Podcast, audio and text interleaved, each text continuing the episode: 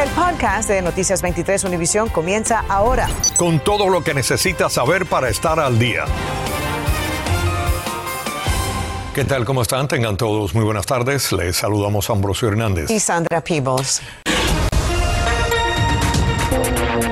Les tenemos esta noticia en desarrollo. En estos momentos las autoridades están investigando el hallazgo de un cuerpo dentro de un auto en el área de la avenida 12 y la calle 88 en el noroeste de Miami-Dade. La policía de Miami-Dade está investigando este hecho y aquí en Noticias 23 estamos pendientes para darles nueva información tan pronto llegue a nuestra sala de redacción.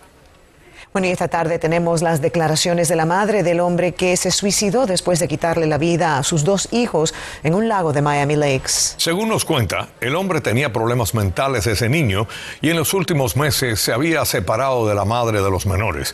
Jenny Padura se une ahora en vivo a nosotros con más del testimonio.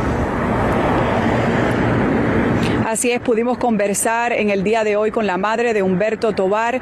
Ella dice que durante toda su vida pues sufrió mucho por pues la condición que padecía su hijo. Él fue diagnosticado con bipolaridad. También nos cuenta que a los nueve años pues él intentó quitarse la vida, pero que nunca imaginó que fuese capaz de arrebatarle la vida a sus propios hijos voy a volver a, a ver a mis nietos, que eran deliciosos. Destrozada por la súbita pérdida de su hijo y sus dos nietos, se encuentra Luz Kuznitz. Dice que él estaba deprimido y le preguntó esto hace unos meses. Yo le dije, mi hijo, venga, míreme a los ojos. ¿Usted sería capaz de hacerle daño a los niños? ¿Usted cómo los quiere? ¿Usted sería capaz de tocar a los niños para hacerles daño? Y él me dijo, no, mamá, para nada, yo amo a mis hijos. Pero el martes ocurrió lo que ella temía. Humberto Tobar le arrebató la vida a sus dos hijos y luego se suicidó. Lamentablemente manejaba una bipolaridad y no se tomaba su medicina. Estaba triste porque su esposa no estaba y los niños. Fue la madre de los niños quien los encontró a los tres a la orilla de este lago con heridas de bala. Luz dice que había hablado con sus nietos y su hijo una hora antes de la tragedia. Aquí estamos con papi, fuimos a comer su sándwich. Ah, bueno, ocho y piquito. Entonces yo le dije, ya, ya eso van a ser las nueve. Por favor, lleve los niños para que no tenga más problemas con esta señora. Entonces él me dijo, sí, sí, ya, ya, ya yo me voy a ir a llevarlos. Según ella, Humberto Tobar, de 41 años, trabajaba en esta tienda de bicicletas en Aventura donde hoy no quisieron hacer comentarios. Tenía una gran pasión y dedicación por el ciclismo. Lo que aún no está muy claro para esta madre es de dónde sacó el arma de fuego, algo que la policía está investigando. Entiendo que él vio a un compañero que en el trabajo en City Bikes que dejó el arma en alguna parte. Entonces ahí él vio la oportunidad.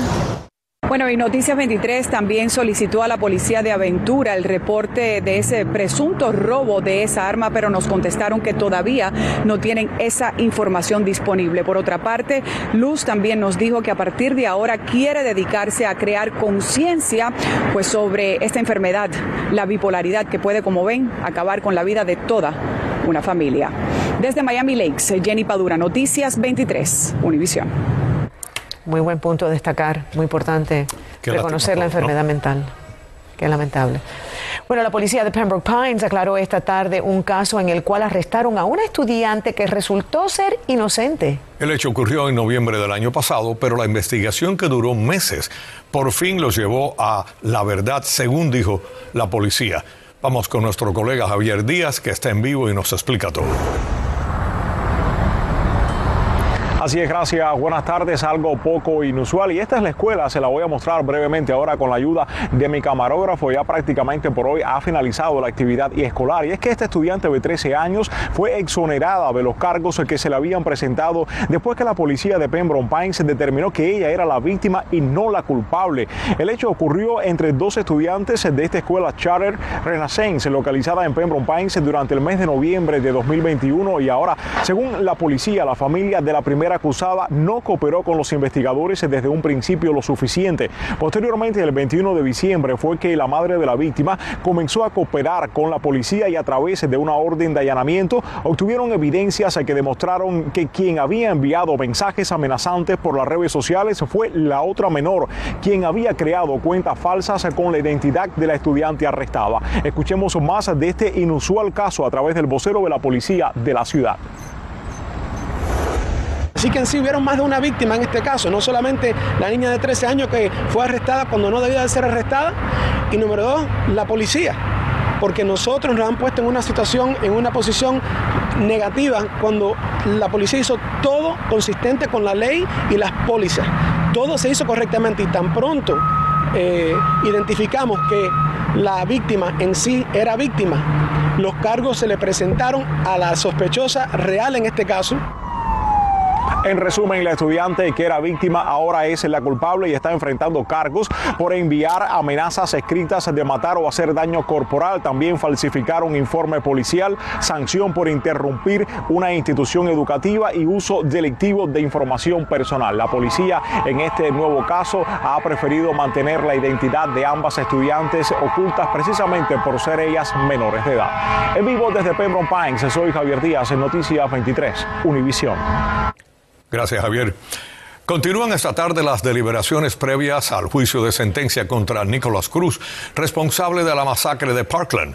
Hoy la defensa discutió con la fiscalía sobre el número de expertos eh, de salud mental autorizados a testificar y la cantidad que cada parte pretende presentar en el juicio que está programado para comenzar en abril. Hace solo unas horas, Carlos Jiménez Jr. salió de la cárcel TGK bajo fianza. Está acusado de un cargo menor de asalto simple. La policía de Coral Gables arrestó a Jiménez Jr., hijo del congresista Carlos Jiménez, por presuntamente provocar un altercado al manotear en la cabeza al comisionado de la ciudad de Miami, Alex Díaz de la Portilla, en las afueras de un restaurante. La policía podría entregar un video de vigilancia sobre este incidente. Estás escuchando el podcast de Noticias 23 Univisión. En estos momentos hay miles de residentes afectados por los aumentos de alquileres. Hoy la alcaldía de Miami anunció que se dispone a dar ayuda, asegurando que cuenta con millones de dólares para darle, pues, eh, resolver esta crisis. Iván Taylor nos cuenta de dónde vienen los fondos y cuáles son los requisitos para recibir la ayuda. Vamos a dedicar 5 millones de dólares para un fondo de estabilización de los aumentos de renta que hemos visto en estos días, que en algunos casos son casi 50%. La ayuda que anunció el alcalde Francis Suárez se basa en dos programas. Uno, otra vivienda asequible, otra construcción de un edificio 96 units of affordable housing. 96 unidades de vivienda asequibles en el pequeño Haití, confirmó la comisionada Christine King. El alcalde Suárez dejó entrever que ese proyecto podría demorar hasta cuatro años en realizarse. A la vez, reconoció que hay una crisis actual. Esto es un problema nacional. A Claudia Salamanca le aumentaron su alquiler en la pequeña Habana este mes. Mucho porque que la situación está difícil y con el COVID más. Para muchos como ella, habrá ayuda. La pregunta obvia es, ¿de dónde vienen esos fondos? La criptomoneda de Miami. Miami Coins, eh, a través de un fee que ellos reciben, y eh, cuando cada vez que se hace una transacción, pues el 30% de ese fee o, de, o de, ese, de, ese, costo, pues lo dedican, a, está comprometido con la ciudad de Miami. La municipalidad recibe esos fondos en efectivo y los utilizaría para subvencionar los aumentos de alquileres. Aproximadamente 30% de la ciudad de personas que son dueños de sus hogares, 70% que están alquilando. Esta es una de las zonas afectadas, donde residen familias de bajos recursos en la pequeña Habana. Acá de verdad, acá es un, poco costoso pues, la, la, la vida. Pues. ¿Y cómo haríamos para saber a dónde podemos buscar esas ayudas? Uno, haber vivido un mínimo de tres años en la ciudad, evidencia de aumento de alquiler de 20% o más y su salario debe ser menor de 100 mil dólares al año. La ciudad de Miami ayudaría durante seis meses con mil dólares mensualmente. El 24 de febrero la Comisión de Miami votará sobre este proyecto. Se espera que sea aprobado por unanimidad. Tan pronto como al día siguiente le indicarán a los afectados dónde solicitar la ayuda. Por supuesto que nosotros lo mantendremos informado. Yo soy Iván Taylor, Noticias 23, Univisión. La policía investiga una balacera que dejó herido a un hombre al que llevaron en estado grave al hospital Jackson. Ocurrió en el área de la calle 9 y la avenida 25 del noroeste en la pequeña Habana cerca de las 3 de la madrugada. El hombre falleció en el hospital. Las autoridades dijeron que todavía no tienen información sobre los pistoleros ni el motivo de los disparos. La inflación en Estados Unidos solo es comparable con la que se vivió en la década de los 80, pero quienes envían remesas a familiares en Cuba y otros países, este impacto es doble. Y es que no solo están sufriendo la inflación de Estados Unidos, sino también la que existe en esos países. Mario Vallejo salió a investigar. Este jueves la Oficina de Estadísticas Laborales de Estados Unidos hizo público un informe que revela que el índice de inflación actual es el mayor en varias décadas. Producto de lo que ha sucedido con la pandemia, el producto de la dificultad de descarga de materiales en los barcos que están en California y todo eso está generando inflación adicional hasta que eso se regularice. ¿Cómo afecta esto al ciudadano común? Sencillo, el dinero que usted gana le rinde menos. Y es que los precios están por las nubes. Alimentos, propiedades, la gasolina, muebles, automóviles y hasta la atención médica cuestan mucho más caros. A quienes viven en Miami tienen que enviar remesas a sus familiares en otros países, les afecta doblemente. Aunque los motivos son distintos, en Cuba y Venezuela, por ejemplo, la inflación se ha multiplicado. 100 pesos cubanos cuesta un dólar por lo que los productos han subido muchísimo de precios. Este youtuber cubano hizo un recorrido donde comprobó cómo los precios se han multiplicado de un día para otro. Jamón y chorizo vela. Ah, ¿cómo, cómo? 400 de jamón y 800 chorizo. Todo sale más caro, caro. Tiene que hacer un, un, un reajuste, no sé, que nosotros podamos vivir. Bueno, la carne está cara para que la compre, yo no la Yo no tengo dinero para eso. Quienes antes enviaban desde Estados Unidos 100 dólares, ahora deberán enviar 150 o 160 para que su familia mantenga el mismo poder adquisitivo.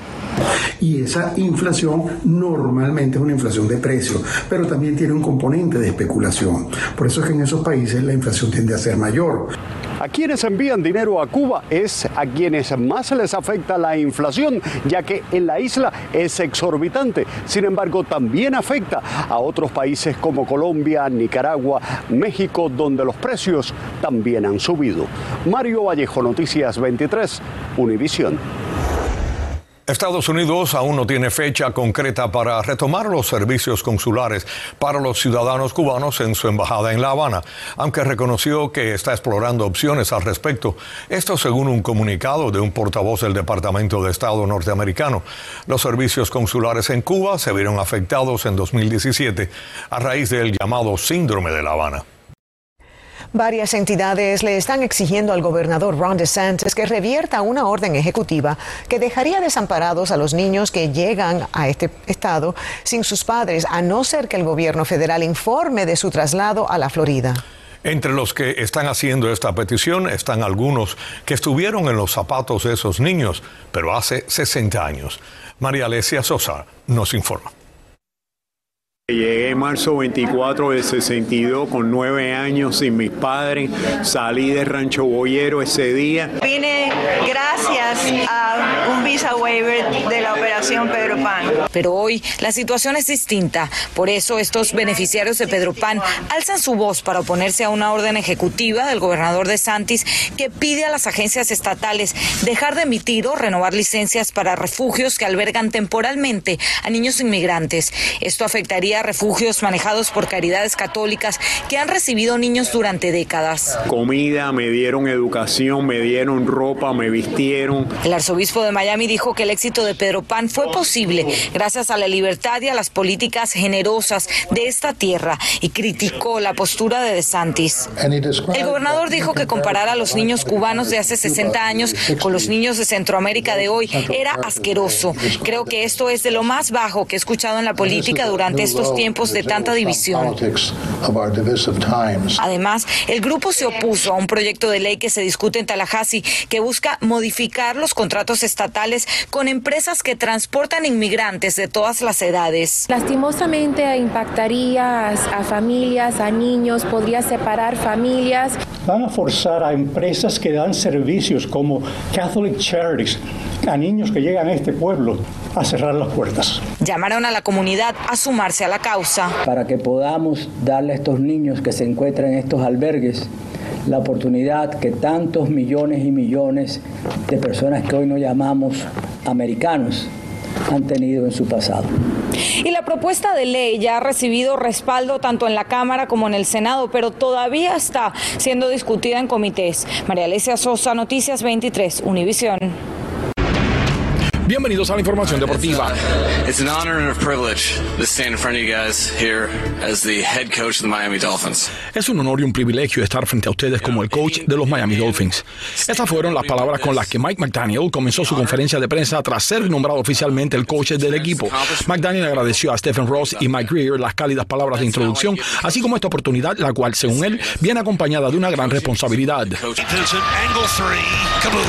El Miami Heat está en New Orleans para enfrentarse a los Y lo hacen instalados en la cima de la conferencia del Este, medio juego sobre los Bucks de Milwaukee. El equipo ha ganado los últimos tres desafíos tras haber caído en los tres anteriores, racha adversa que terminó con el regreso del armador Kyle Lowry, quien se perdió nueve juegos por problemas familiares, periodo en el cual el Heat tuvo récord de cinco victorias y cuatro derrotas. El juego de hoy comienza a las 7 de la tarde. Ernesto Clavelo Deportes 23. El fabricante Serta está retirando del mercado algunos de sus colchones debido a que no cumplen con un estándar federal y podrían tener riesgo de incendiarse. El retiro involucra colchones de la marca Serta Perfect Sleeper que tienen un lado blanco y paneles laterales azul marino. Se vendieron en varias tiendas, incluyendo Macy's y Sam's Club.